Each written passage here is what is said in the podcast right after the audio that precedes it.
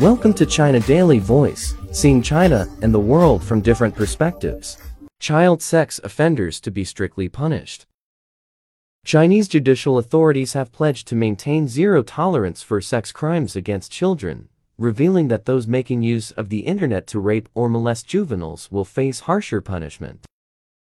The Supreme People's Court, China's top court, and the Supreme People's Procuratorate, the country's top procuratorate, jointly issued a judicial interpretation on Thursday, specifying a number of situations in which people who sexually harm children could be heavily penalized.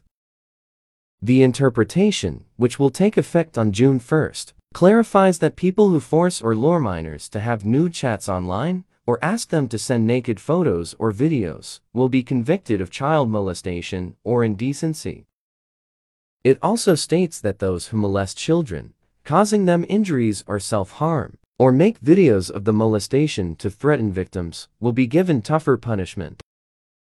The interpretation has made the clarification because we found some criminals cheat juveniles online and sexually assault them in person, or even spread their naked or assaulted videos or pictures through the internet. He Li, chief judge of the top court's No One Criminal Adjudication Tribunal, told a news conference on Thursday. She said that the combination of online and offline offenses has seriously harmed children's physical and mental health and needs to be harshly punished.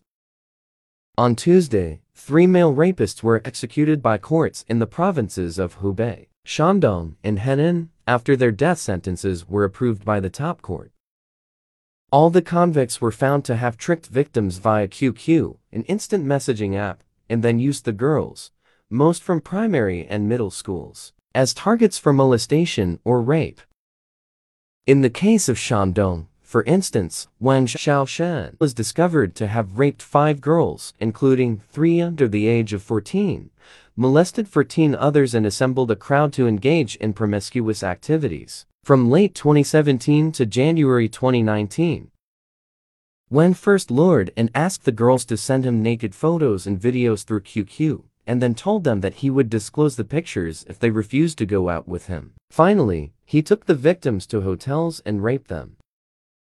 The interpretation will contribute to helping solve similar new problems in this internet era, with stronger protection for children. He added, considering some sex crimes against juveniles in recent years were committed by those responsible for child care, such as parents and teachers, the interpretation stipulates that multiple rapes of minors by this group of people will be identified as a serious situation of rape under the criminal law, meaning that the maximum punishment could be the death penalty.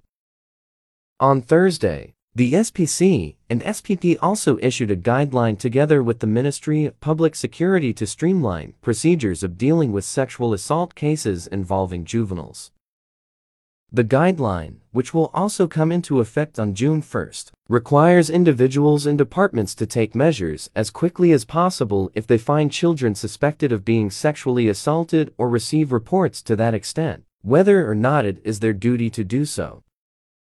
The move is to further implement a mandatory system that orders people close to minors to report anyone suspected of doing harm to children to public security organs, according to Na Yanfang, head of the SP's ninth procuratorial office.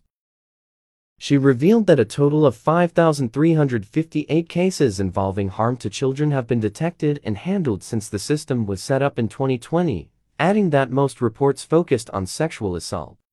That's all for today. For more news and analysis, buy the paper. Until next time.